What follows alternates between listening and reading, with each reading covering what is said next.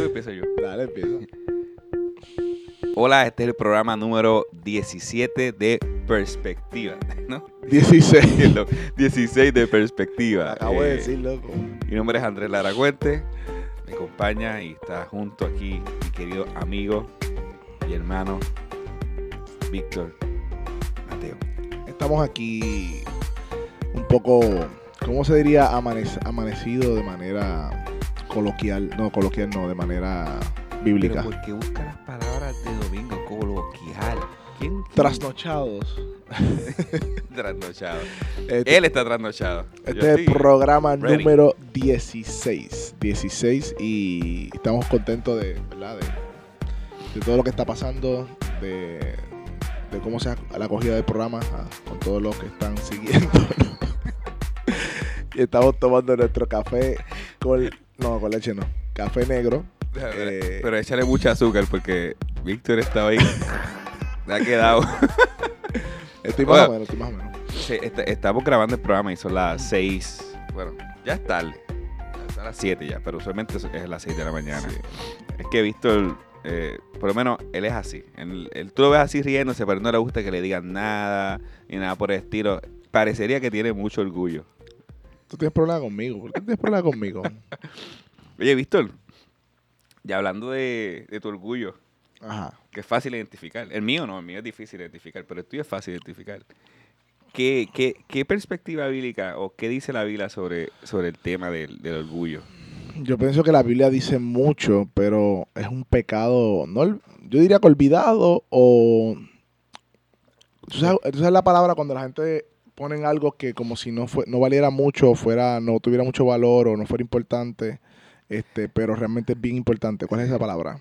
Eh, no recuerdo, pero es que cuando dijiste que no valía, que, que la, gen- que la gente la ha modificado, pensé en el libro de eh, eh, Pecados Respetables, Ajá. que ya nos hemos acostumbrado tanto a ser orgullosos que le hemos puesto stickers o, o, eh, estampillas, ¿qué se llama? Estampillas de, de lo que es lo- de lo que es el orgullo, o mejor dicho, hemos disfrazado el orgullo con cosas buenas. Exacto, porque aún haciendo cosas buenas como predicar la palabra, como cantar, como eh, a Dios, ¿verdad? En la iglesia, o hacer cualquier otra cosa para el Señor, hay mucha manifestación de orgullo, pero se disfraza como algo bueno. Y, y- y hemos visto que el orgullo eh, es un pecado en nosotros que ha pasado de- desapercibido. Ah, Esta es la palabra. Ha pasado desapercibido y muchas veces hasta ni mm, se predica someramente de eso, como que por encimita, pero no se ataca en la raíz y el problema del orgullo, que sí la Biblia lo ataca, el problema. De hecho, en Proverbios dice eh, 16 que Dios aborrece seis cosas y una séptima, y la primera que dice es los ojos altivos. Ujú. Eh, otra cosa, otra cosa que vemos en la Biblia es que Dios aborrece al altivo, al, al orgulloso, pero se acerca al humilde. También vemos que un corazón contrito y humillado no desprecia el Señor, todo lo contrario a un corazón orgulloso. Correcto. Este, y así que el orgullo es un, es un tema que está en toda la Biblia y de alguna manera no- nos hemos olvidado de él y lo hemos institucionalizado y lo hemos pu- vuelto parte de nuestra vida y sin darnos cuenta estamos somos todos nosotros porque pecamos de este este de este de verdad todos pecamos de ser orgullosos pero nos hemos descuidado en ver los alcances del orgullo en nuestras relaciones, en nuestra relación con Dios, en nuestros ministerios o servicios en la iglesia, en nuestro trabajo, en todos los aspectos de la vida, nos hemos de- eh, descuidado de velar el orgullo. Una de las cosas que, que yo analizaba con el tema del orgullo es la poca exposición, Nosotros como, como líderes o como eh, pastores o, como creyentes al tema del orgullo. Parece que somos tan orgullosos que nos cuesta trabajo hablar del orgullo. Entonces, eh, eh, lo digo porque eh, podemos hablar, hemos, hemos escuchado, se habla de la homosexualidad, se habla de, de asuntos de crímenes o ha- hablamos de diferentes ah, áreas o pecados desde, desde el púlpito, pero se nos olvida que la raíz de, de ese pecado eh, se sustenta en lo que es el orgullo. Y, y vivimos en un, en un tiempo, una generación donde aplaude el auto amor, ¿sabes? El helenismo, el, el tú amarte a ti mismo, el tú quererte a ti mismo y tú sobrevalorarte. Eso lo aplaude porque la definición de orgullo no es otra cosa que exceso de estimación hacia uno mismo. O sea, es un exceso, es, es estimarse más de lo que, como, como dice Pablo, yo creo que Pablo da el balance, ninguno piense de sí más allá de lo que está escrito. O sea, Ujú. Y ahí está el problema. El orgullo viene cuando nos pensamos o creemos mejor o, me- o más importantes que otros.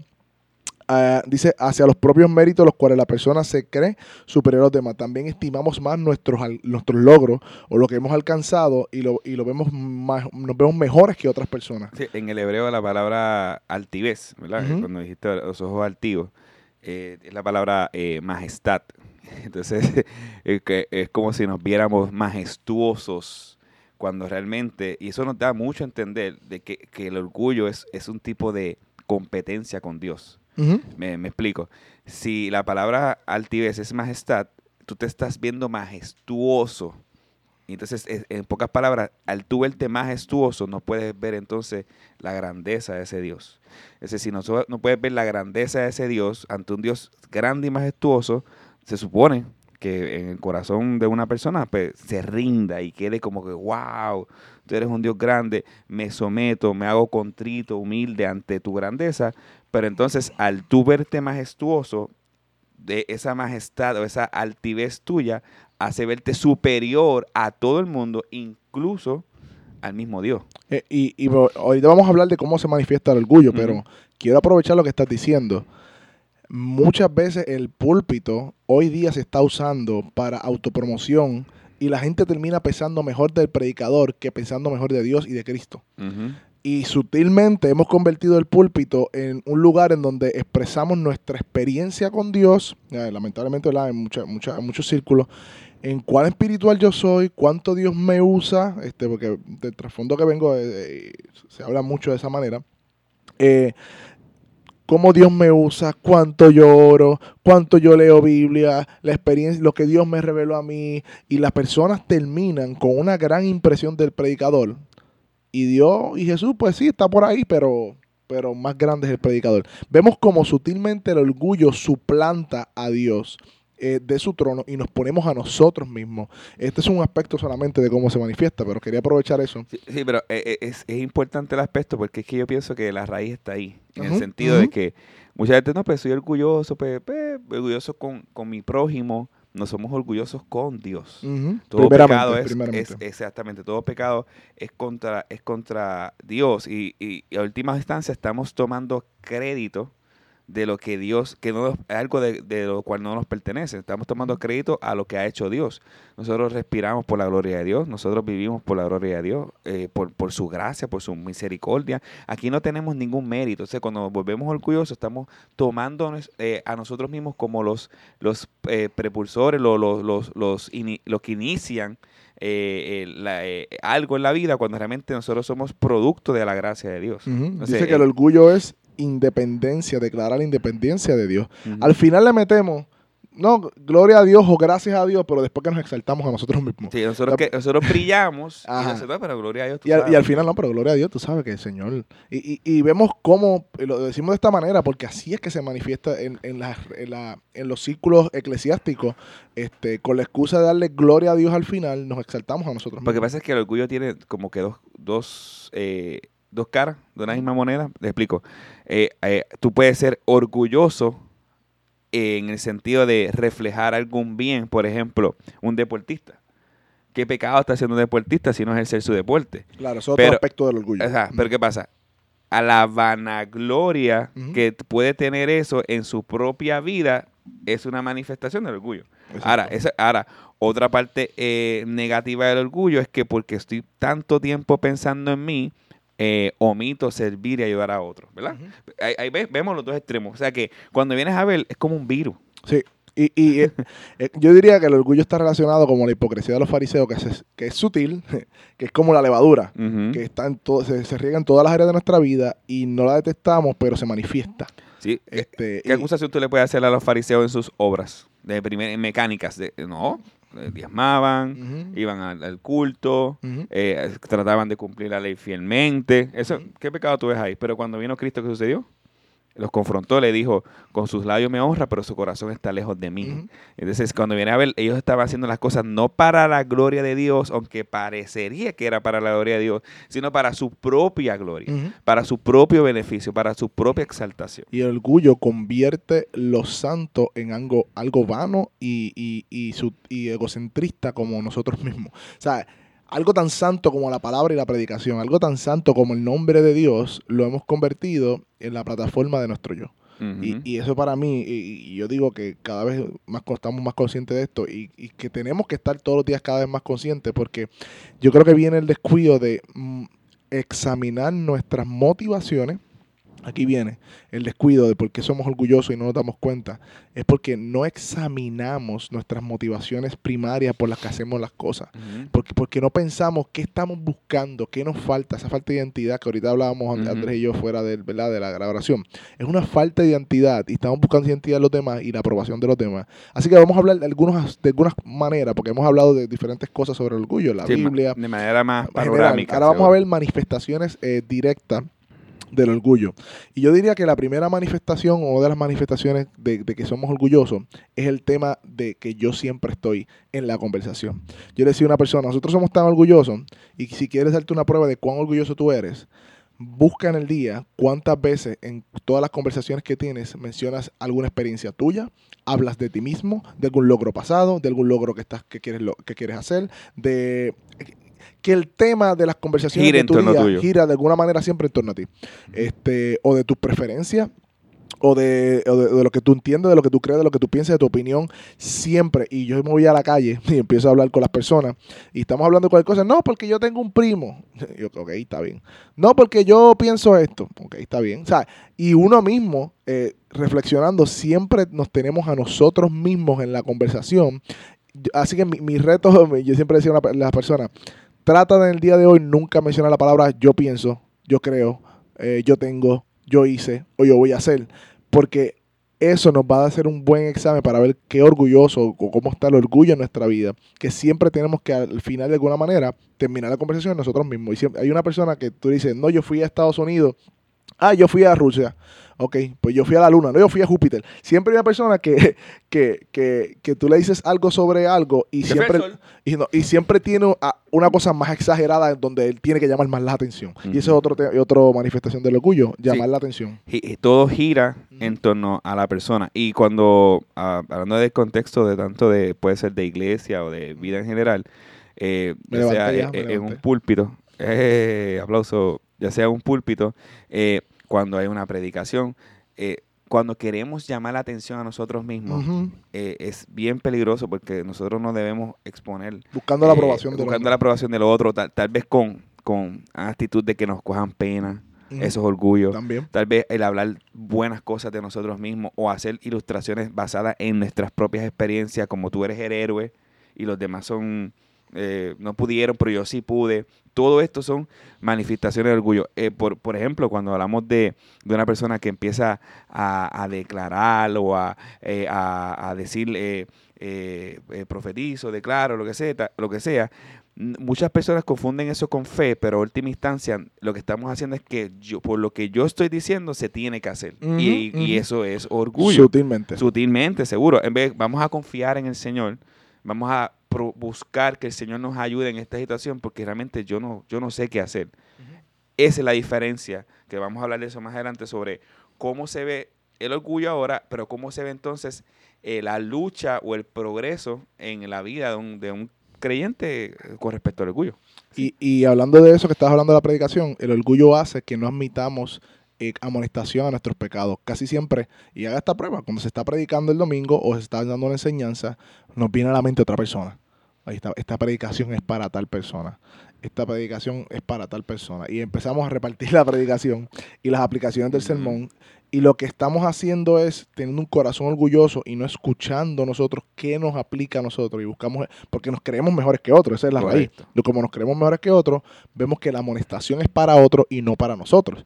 Entonces, eso es otra, otra manifestación del orgullo. Estamos diciendo algunas de ellas para que vayan identificando, eh, como yo estoy identificando también en mi vida y ustedes deben identificar en su vida, para pedir perdón a Dios por estos pecados. Así que otro también de las manifestaciones del orgullo es no, no admitir amonestación. Y eso también se da en las relaciones, este, como tal, personales. Sí, eh, eh, pero hay un gran problema este, que nos, va, nos pasa a todos. Eh, yo creo que ayer estábamos hablando de eso en la reunión de los, de, los hombres. Que qué difícil al ser humano se le hace eh, eh, ser confrontado, ¿verdad? O, o ser señalado, porque no- no siempre es una confrontación de, digamos, por algún pecado, pero puede ser que, mira, te estoy viendo que estás haciendo esto mal, Te equivocaste. te equivocaste, a nosotros se nos hace difí- difícil. Obviamente está la, fal- la, fa- eh, la falta de identidad de descansar en la suficiencia de la obra de Cristo en la cruz y nuestra identidad está en Cristo. Eso está bien, pero también es el orgullo que se levanta en ese momento. Y el problema es que si nosotros vamos a aplicar la disciplina eclesiástica, que ese no es el tema, ¿verdad? Pero nosotros vamos a aplicar la disciplina eh, espiritual, eh, el eclesiástica, en el sentido de, de que si yo veo a un hermano que está mal, como dice la Biblia, y yo puedo ir donde mi hermano libremente y decirle, mira, estoy viendo que estás haciendo esto, en que yo te puedo ayudar, cómo te puedo eh, servir, eh, necesitas arrepentirte de esto. Hay personas que el orgulloso puede rechazar esa amonestación bíblica y buena, y necesaria y saludable. ¿Por qué? Porque tiene un corazón eh, orgulloso. No recibe amonestación. ¿No recibe? Y eso lo vemos en las relaciones, En las relaciones hasta matrimoniales, por ejemplo. Este, lo vemos en las relaciones de amistades, en todo tipo de relación. Sí, ¿cuán- una pregunta que tienes que hacerte, ¿cuán abierto tú estás a la crítica? Yo creo que es una buena, a- a- sea buena o sea mala, venga de quien venga, porque se nos hace difícil, al orgulloso, se hace difícil eh, ser criticado. Porque obviamente, como yo creo que soy mejor que otra persona, entiendo que no merezco ninguna crítica. Este, y Ese, es el pensamiento sutil. eso es lo que está Porque detrás. usualmente, eso usualmente ¿Cómo no, se no vas a pensar de esa manera de primera instancia. ¿Cómo- Pero todos nosotros vamos a pensar así. y ahora viene, ¿cómo se manifiesta? Poniendo excusas y justificándote. Siempre que alguien te llame o te diga, mira, pienso que debes mejorar en esto, pienso, empieza a justificarte. Y eso es parte del síntoma de ser orgulloso. Te empiezas a justificar porque como el- el- lo que está detrás del pensamiento es que tú eres mejor que las demás personas, que tú no te debes a nadie, que tú eres independiente, que tú no necesitas nada que el otro tiene, pues empiezas a justificarle y delante de las personas como que ese pecado no es tan pecado, tan, tan malo, sino que pues simplemente te equivocaste, no, no lo viste de esa manera, pero te empiezas a justificar. Y ese es el otro, ese es el otro punto. Te defiende. Te Eso es una, eso es una, es una característica del orgulloso. Cuando alguien te amonesta o te dice un señalamiento, te dice algo, lo primero que sale es una defensa. No, o, o defensa o justificación. O justificación. Sí, pero lo que pasó fue que yo hice esto.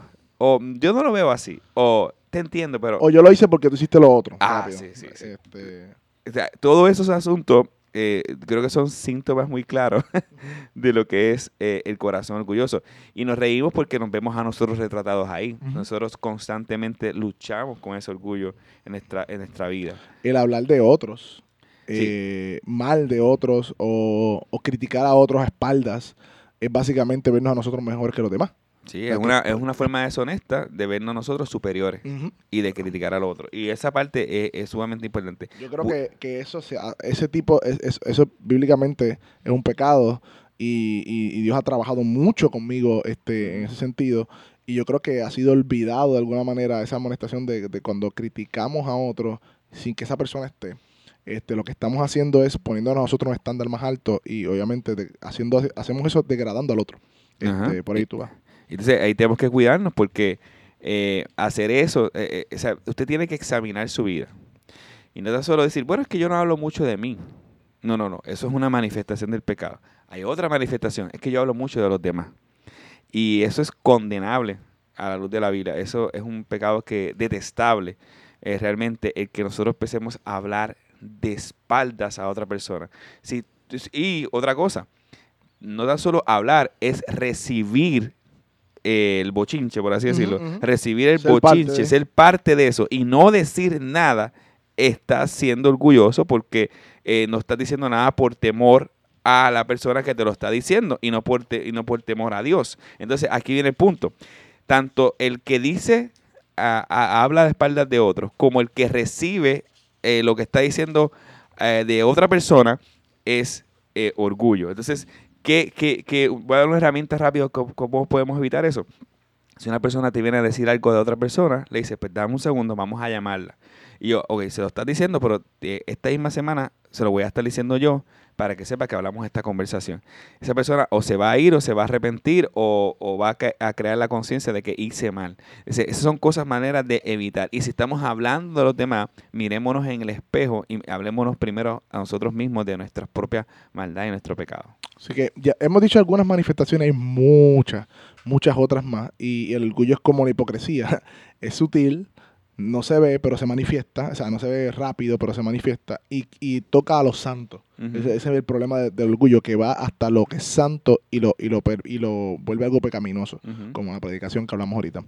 Este, así que la raíz del orgullo entonces, Andrés, sería el pecado del hombre, ¿no? El, el- porque de, de hecho, podríamos decir que nuestros padres pecaron de orgullo cuando comieron del fruto prohibido, porque si independizaron del mandamiento de Dios, dijeron, bueno, Dios, tú dijiste que no, pero yo tengo una mejor idea. Correcto. Yo creo, yo creo que yo- Empezó- empe- yo- ujú. Ahí empezó su, el, el orgullo empezó a manifestarse ahí. Eh, es la cosa. Y a partir de ahí, pues obviamente venimos a esa tendencia pecaminosa que solo el evangelio, y aquí es que queremos llegar, el evangelio de la cruz resuelve. Y este, a- antes de llegar ahí, un punto más, un punto más y No, con eso termino, dale. porque entiendo, es que es tan es importante que- identificar y- el y orgullo es amplio. y es amplio, obviamente. Quiero dar un punto más y es la parte de ser superficial y buscar la aprobación de los demás.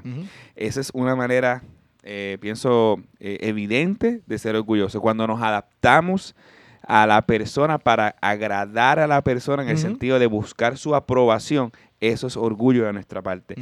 Eh, cuando, por ejemplo, cuando viene una persona que es de una manera, pues entonces yo me pongo la máscara. De hipocresía a ser otro tipo de persona. ¿Por qué? Porque eh, quiero agradarle, quiero estar bien. Eso puede ser temor al hombre y a la temor al hombre es el orgullo. O sea, cuando venimos a ver, eso es otra manifestación del orgullo. Ahora sí. Muy bien. Y en ese sentido, pues estamos hay- no podemos quedarnos aquí, porque si nos quedamos en No, este lado, Estamos destrozados. estamos aplastados. O sea, Ajá. todos nosotros, de alguna manera u otra, tenemos que venir arrepentidos a Dios por, por- porque hemos identificado orgullo en nuestro corazón. Espérate, una, una, una más. Es que estoy... Andrés no, va a dejar, no va a dejar seguir el Mira, programa. rápido, rápido, rápido. Otra más, Andrés. Una más. Eh, eh, cuando decimos, es que estos son mis derechos, este, no se metan con mis derechos. Oye, eso es una manera de ser orgulloso porque estamos diciendo que tus derechos, porque obviamente nosotros creemos en, en que sí, que todos los seres humanos en una constitución tienen unos tipos de derechos, pero rendir nuestros derechos por amor al prójimo es, es, es el, el, el patrón pensamiento, pa- eh, que, pensamiento Dios bíblico que que, Jesús Dios nos nos dio. da. Jesús, Correcto. Jesús renunció a su gloria para venir a morir en la cruz como un ladrón, como si fuera un criminal. Y yo creo que ahí el, el orgullo se fue para la porra. Ese, no es, hay orgullo. ese, la- ese es el Ah, punto que queríamos llegar. Ahí. Ahora, Ahora sí. sí puedo hacer eso. Sí, ya, ya. Ya, ya puedo seguir. Ya, ya, sí. Puedo hacer la transición. Ah, no. Y yo creo que, pero fíjate, vamos, vamos a aprovechar tu transición. sí, sí. Eso es de Dios. Provi- Lo único que reconcilia o que puede es redimir este, este corazón pecador en cuanto al orgullo es mirar a la cruz. Cuando miramos el Evangelio de nuestro Señor Jesucristo, Él, un Salvador glorioso que no había pecado, as- asumió una posición de hombre y de siendo hombre, dice en Filipenses, se humilló para ser a un esclavo y siendo, estando en la condición de hombre, siendo un siervo, se humilló hasta lavar los pies de sus discípulos pecadores, Incluso de eh, Judas. incluso de su traidor, eh, a- y sufrió la muerte del pecador al punto de que fue abofeteado, injuriado, maldecido, eh, la ira de Dios cayó sobre él y él hizo todo eso y, para poder redimirnos a nosotros nuestro pecado. Y si nosotros somos hijos de Dios es por, por esa obra. Y si nosotros somos, eh, ¿verdad? Como dice Romano, Jesús es nuestro hermano mayor. Si nosotros estamos en la familia de Dios por la obra de Cristo en el Evangelio, por ende, no, no hay ninguna razón, si somos conscientes de ese sacrificio,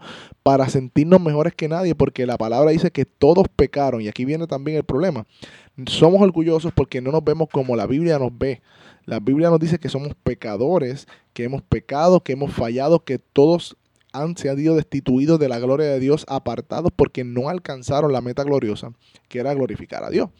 Por ende, Dios tuvo que enviar a su Hijo para hacer eso que nosotros no hicimos y para que creyendo en Él, que es por medio de la fe, que no es una obra, pudiésemos ser justificados. O sea, para que nadie se gloríe, dice la palabra. Y el que se gloríe, como dice Pablo, que se gloríe en Dios. Este, no hay mérito en nosotros. Lo único que aportamos, como no sé si fue Calvino, no recuerdo, para la salvación es nuestro pecado. Dicen, si, si nosotros somos algo en Dios, no tiene que ver nada con nuestras obras. Yo creo que ese es el problema también. El orgullo es alimentado por una visión eh, errada de la salvación, creyendo que nosotros nos ganamos la salvación y por tenemos algún mérito. tenemos la capacidad en nuestras propias fuerzas de poder mantenerla. Exacto. No. La palabra de Dios nos dice que no hay mérito en nosotros, que es por gracia, es por fe, por ende, estamos recibiendo el don de Dios, no tenemos ninguna razón para estar orgullosos ni sentirnos mejores que nadie en ningún aspecto. Si, si, sacamos esto de nuestra mente, entonces pues nos perdemos. Si sacamos el Evangelio, ahí es que empieza, o ahí es que el orgullo viene a, tomar posesión cuando quitamos el Evangelio de vista. El Evangelio nos humilla y exalta a Cristo. Y entonces, eh, cuando, cuando tú descansas en el Evangelio, eh, ese, yo pienso que ese es el, antídoto para nuestro corazón orgulloso. Porque constantemente sí, vamos a luchar con el orgullo. Eh, pero a medida que nosotros vamos creciendo en la gracia, en el conocimiento del Señor, eh, y, en santidad a la imagen de Cristo, eh, el mismo Señor, por su propio poder, va a ir, como dijo Víctor, bajando, menguando eh, hasta que el día pues, que estemos con Él en su presencia, porque eso, eso es algo que va a ser progresivo. Eh, cuando nosotros crecemos en humildad, es una buena evidencia de la obra de Dios en nosotros y que estamos creciendo en la gracia de Dios. Jesús dijo que ningún hombre era más grande que quién? Juan el Bautista. Cuando Juan el Bautista le preguntaron, ¿quién tú eres? Que era el precursor de Cristo, el que había sido profetizado, que aún en el vientre, la voz en el, en el eh, desierto, que aún en el vientre fue ungido por el Espíritu Santo, que tenía mucho de qué gloriarse, que su padre era, era un sacerdote, que había sido profetizado su venida, que él estaba abriendo el camino al Salvador, él podía dar su resumen yo soy una voz que clama en el desierto. Eso fue lo que dijo Juan el Bautista. Bautista. Él ni siquiera se, vio a sí mismo como alguien digno de decir, pues mira, yo soy el profeta tal, el último profeta del Antiguo Testamento, el que va a traer. Ni siquiera eso. Él dijo, yo soy una voz que clama en el desierto. Preparad el camino del Señor. Siempre apuntaba a Jesús, el que venía. Y él dice, es necesario, cuando decía, mira, están bautizando más que tú, él decía, es necesario que yo mengüe y que Cristo crezca. O sea, y que Él crezca. Y, Jesús dice, no hay ningún hombre más grande que este. Y yo creo que también el problema del orgullo es que la corriente moderna de este mundo es que nosotros debemos crecer, que debemos exaltarnos, que debemos buscar gloria propia, pero la Biblia dice todo lo contrario. Tenemos que humillarnos, tenemos que hacer que Él crezca en nosotros y eso es a través de la humillación. Eh, Pablo, en Filipenses capítulo 3, él es bien, claro, él da un resumen completo de quién era eh, eh, fariseo de fariseo, represivo, reprochaba ante la ley. ¿Y después dijo qué? Eh, exactamente, después dijo, todo esto lo tomo por, por nada, por, por estiércol, por basura, a fin de que Dios sea exaltado y glorificado. O sea, que esa transformación de ser... Que hay ejemplos de hombres, que, por eso traje traemos estos dos ejemplos al final, porque hay hombres como de carne y hueso, como Juan el Bautista, como Pablo, que mostraron esa rendición eh, completa hacia el orgullo y rechazar ese orgullo y, someterse a Dios y, pedir perdón. Y creo que todos nosotros debemos hacer eso, venir arrepentidos a Dios, reconocer y ser, eh, y ser conscientes cada vez más de este pecado. Que, que, está en nuestros corazones. Voy a, este, voy, a, voy a decir esto para dar una solución y ya cerrar en ese sentido, ¿verdad? Eh, Filipenses 3, por los demás, hermanos míos, regocíjense en el Señor. A mí no me es molesto escribirlo otra vez y entonces después habla como expliqué, de todo eso. Y el propósito de todo era el valor infinito de conocer a Cristo. El valor infinito de conocer a Cristo hizo que nosotros eh, muriéramos, eh, o hace que nosotros eh, podamos morir al orgullo. ¿Qué hacer? Correr a Cristo, reconocer primero nuestro orgullo, arrepentirnos de nuestros pecados, abrazar el Evangelio y creer en es el Señor Jesús. Amén. Así que gracias a todos por conectarse en este episodio número 16, Andrés, no 17, 16. Este, pueden compartirlo con otros. y de verdad, seamos conscientes, oremos, pidamos perdón al Señor y vengamos arrepentidos a Él. Sigue conectándote con perspectiva. Así que share, comenta, escríbenos y gracias por seguirnos. Bye.